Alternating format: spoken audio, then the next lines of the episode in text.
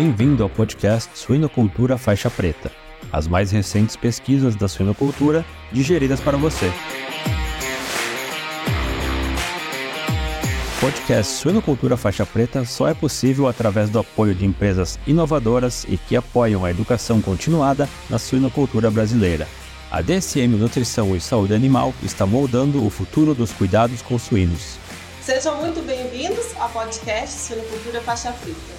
Aqui nós discutimos as melhores e mais recentes pesquisas na área da suinocultura. Hoje nosso podcast é especial porque nós não teremos um, mas dois convidados para colaborar conosco e compartilhar aí pesquisas recentes na área da suinocultura. Então vamos começar com a nossa convidada, Cláudia. Cláudia, obrigada pela sua disponibilidade. E eu quero pedir, por favor, que você se apresente aos nossos convidados. Obrigada, Mariana. É um prazer estar aqui no Suinocultura Faixa Preta. Eu sou Cláudia Silva, sou zootecnista com mestrado e doutorado pela Universidade de São Paulo. Sou pesquisadora há 17 anos em nutrição de monogástricos e desde 2014 estou na DSM. A DSM é uma empresa de nutrição animal, uma das que mais investe em pesquisa, e o prazer está justamente hoje poder falar um pouquinho para o pessoal de que de uma das nossas pesquisas, né, que foi feita com parceria aí com a Universidade Federal de Minas Gerais, com o professor Bruno Silva. Essa é, essa é uma das muitas parcerias que a gente desenvolve na linha de nutrição de monogástricos, mas especificamente hoje falando de suínos, que é a minha primeira paixão. Então, vou deixar o professor Bruno poder falar um pouco mais em detalhes dessa pesquisa que traz informações muito interessantes do ponto de vista de nutrição, de suplementação vitamínica para as fêmeas modernas. Olá, Cláudia. Olá, Mariana. E olá para todos os ouvintes, né, todos que nos acompanham. É um prazer estar com vocês aqui hoje. É, para aqueles que não me conhecem, eu sou o professor Bruno Silva, professor da, da Universidade Federal de Minas Gerais. Um, a gente atua hoje na área de nutrição e produção de suínos e, e, e adaptação ambiental. É, também sou coordenador do, do NEPSUI, né, que é o nosso núcleo de estudos em produção de suínos, onde a gente coordena hoje aquela que é talvez uma das granjas mais modernas na área de, de pesquisas né, com, com suínos da América Latina. Bom, então nesse sentido a gente desenvolveu um trabalho muito bacana, onde a gente propôs né, a expor as fêmeas, a, a dar a oportunidade às fêmeas de se exporem à radiação solar, ou não, associado ou não com a suplementação tá, de uma fonte é, bioativa, vamos dizer assim, de vitamina D, né, que, que, que é o 25-hidroxi-D3. Um, então, o trabalho em si ele foi um fatorial, né, onde então a gente trabalhou é, com um grupo de fêmeas que foi exposto à radiação solar né, durante a fase gestacional é, com ou sem a suplementação né, de 25-hidroxi-D3. E um outro grupo de fêmeas seguindo o manejo tradicional de gestação, ou seja, dentro de gaiolas, um ambiente fechado, né, sem radiação solar, também com e sem a, a, a o, o, o 25-hidroxi-colicosferol, né, o 25-hidroxi-D3. Esse projeto foi conduzido na nossa unidade, né, aqui na, na, no NEPSUI, nosso Núcleo de Estudos em Produção de Suínos aqui da UFG, aonde toda a parte de comportamento alimentar das fêmeas foi monitorado, que a gente tem estações de alimentação automatizadas que permitem entender a cinética de comportamento alimentar das fêmeas. Então, a gente consegue né, avaliar o comportamento alimentar de forma precisa em função dos tratamentos, em função daquilo que é imposto tá, a, a, a esses animais.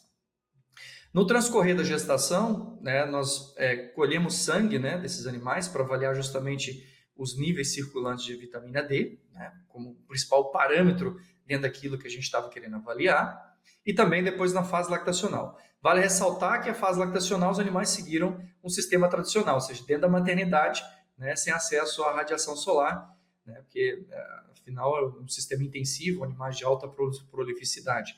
Né, então é, é, um, é um sistema tradicional de produção também. É, salvo, né, com a ressalva de que nós temos no nosso sistema um sistema que chama CLMOV, que é a célula de livre movimentação, que significa que a partir do dia 6 de lactação, as gaiolas elas se abrem e as porcas elas conseguem ter mais mobilidade, mais movimentação, né? O que a gente já conseguiu provar que isso também estimula a maior produção de leite, além do todo aspecto do bem-estar. Então, esse é um pouquinho o contexto da nossa estrutura, né, da nossa estrutura de trabalho aqui.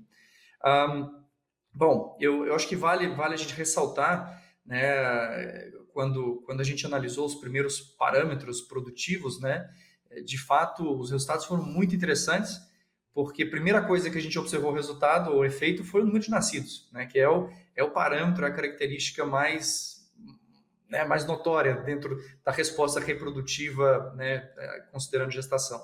E o que a gente observou foi que para o tratamento em que as fêmeas receberam o 25-hidrox, né, ou seja, suplementação extra, elas apresentaram ali quase dois leitões nascidos totais a mais.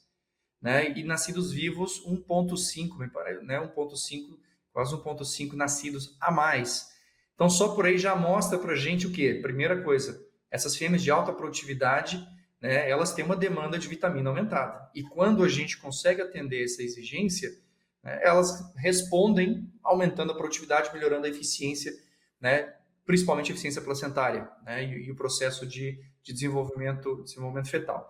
Uma vez que o produto ele foi fornecido a partir da inseminação até né, o desmame da, da, daquela fêmea. Então, mostra que a, o aporte extra de vitamina D ele tem um papel fundamental né, no transcorrer do processo de implantação embrionária, de angiogênese e do estabelecimento de um fluxo de nutrientes entre feto e, e porca. Então, tem, tem uma importância relevante para essa fase gestacional.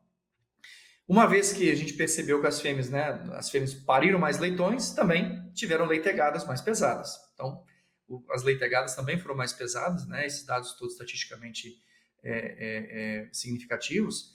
Assim como também percebemos uma melhora no peso médio nascimento. Olha que interessante, porque uma das argumentações quanto à, à prolificidade é que existe uma correlação negativa entre a capacidade da fêmea estabelecer o feto inteiramente formado e o número de leitões que nascem. Né? Então, seja, significa que se eu tenho uma fêmea que pare muito, eu tenho leitões de baixo peso, eu tenho muita variabilidade nesse peso. E isso não aconteceu. As porcas tiveram dois leitões a mais, praticamente nascidos totais, né, 1,5 nascidos vivos, e mantiveram um peso, inclusive melhoraram o peso ao nascimento individual do leitão. Então, isso mostra que a vitamina D ela tem um papel fundamental também, foi o que eu falei, nessa questão de uh, estabelecimento da eficiência placentária, da distribuição de nutrientes, o que permite um maior fluxo de nutrientes entre fêmea e feto via placenta e um melhor desenvolvimento também tá, desses, desses fetos. Bom, Uh, nós avaliamos, né, colhemos sangue dessas fêmeas uh, aos 84 dias de gestação e foi bacana a gente perceber que, né, quando a gente desmembra os tratamentos, ou seja, com radiação solar, sem radiação solar, com ou sem suplementação, é muito bacana ver o seguinte: as fêmeas que estavam em gaiolas tradicionais, comparadas com as fêmeas que tinham acesso à radiação solar, apresentaram níveis de vitamina D inferiores durante a gestação. Então, isso evidencia para a gente que a vitamina D, a partir da exposição à radiação solar, né, ela, ela, ou seja, a exposição à radiação, a exposição, a exposição à radiação solar, ela estimula né, essa maior produção de vitamina D, né, o que então acaba elevando os níveis circulantes de vitamina D para esses animais. Um, e quando a gente suplementou com o 25-hidrox, né, D3, os níveis subiram mais ainda. Então, houve um efeito de complementação entre radiação e a suplementação extra. Então, isso mostrou para a gente, quando a porca tem, tem, tem acesso à radiação solar, aumenta os níveis de vitamina D, mas quando eu ainda suplemento, aumenta mais ainda, e o que foi de fato que resultou no melhor resultado. E quando a gente analisa pela combinação dos tratamentos dentro do fatorial, a gente percebeu que, de fato, quando eu tenho radiação solar com suplementação extra, né, eu tenho um melhor índice reprodutivo, melhor resposta reprodutiva. Tá? Vale ressaltar que todas as fêmeas receberam uma ração padrão com premix vitamínico padrão. Tá? Não houveram deficiências de vitamina D em momento algum. Ou seja, trabalhamos com um nível de vitamina D recomendado, por exemplo, pelas tabelas brasileiras, recomendadas pelas tabelas internacionais. Então, seja, quando eu suplemento a mais ou quando eu exponho a radiação solar, a resposta melhora. Então, o que isso está mostrando para mim? Que a exigência dessas fêmeas é mais alta. Né? O, o, no final, o nosso trabalho mostrou tá, que a, a, exigência de duas mil unidades internacionais não atende a demanda desses animais. E provavelmente vai ser em torno de 3 mil. né, que é o que a gente observou com a suplementação extra de 25-hidroxicólicalciferol, né, foi a 3 mil unidades internacionais. Então, isso deixa claro para a gente que a exigência dessas fêmeas ela vai ser mais alta. E quando a gente analisou a etapa seguinte, a lactação, né, quais foram as consequências de eu permitir um melhor aporte né, de vitamina D na gestação e como isso foi né, transferido para a etapa seguinte, o resultado foi contínuo. Né, os leitões nasceram com mais peso, mais numerosos, então as povas também desmamaram mais leitões e leitões mais pesados. E o que a gente percebeu também, uma melhora na resposta de produção de leite dessas fêmeas, que foram suplementadas, foram seguindo sendo suplementadas com, com vitamina, né, com High-D, ou com 25-hidrox colicalciferol. Finalizar aqui né, a nossa conversa né, dentro de, desse trabalho, é, eu, eu, acho que vale né, é, é, é, é é, frisar e vale né, chamar a atenção dos nutricionistas, daqueles que de fato hoje estão no campo trabalhando com essas fêmeas de alta produtividade, que as exigências de vitamina D são outras, as exigências são mais altas. Né? Então a gente precisa não só considerar né, as perdas em função de processo de fabricação, mas a gente precisa considerar que a exigência desse animal também ela é mais alta. A DSM pode ajudá-lo a preparar, proteger e apoiar a resiliência dos seus leitões, fornecendo experiência local em suínos e soluções completas e personalizadas para ajudá-lo a concretizar a sua visão. A DSM Nutrição e Saúde Animal está moldando o futuro dos cuidados com suínos. Bom, eu quero agradecer vocês pela pela contribuição, pelo tempo, pela disponibilidade, né, por trazer esses resultados aqui para gente, para compartilhar com quem nos acompanha aqui. E também deixar um convite e talvez até uma provocação, né? Se você tem um trabalho, uma pesquisa interessante que possa contribuir, não deixe de fazer isso. É só nos enviar um e-mail, né? E nós vamos compartilhar aqui, contribuindo com essa cadeia que cada dia cresce mais.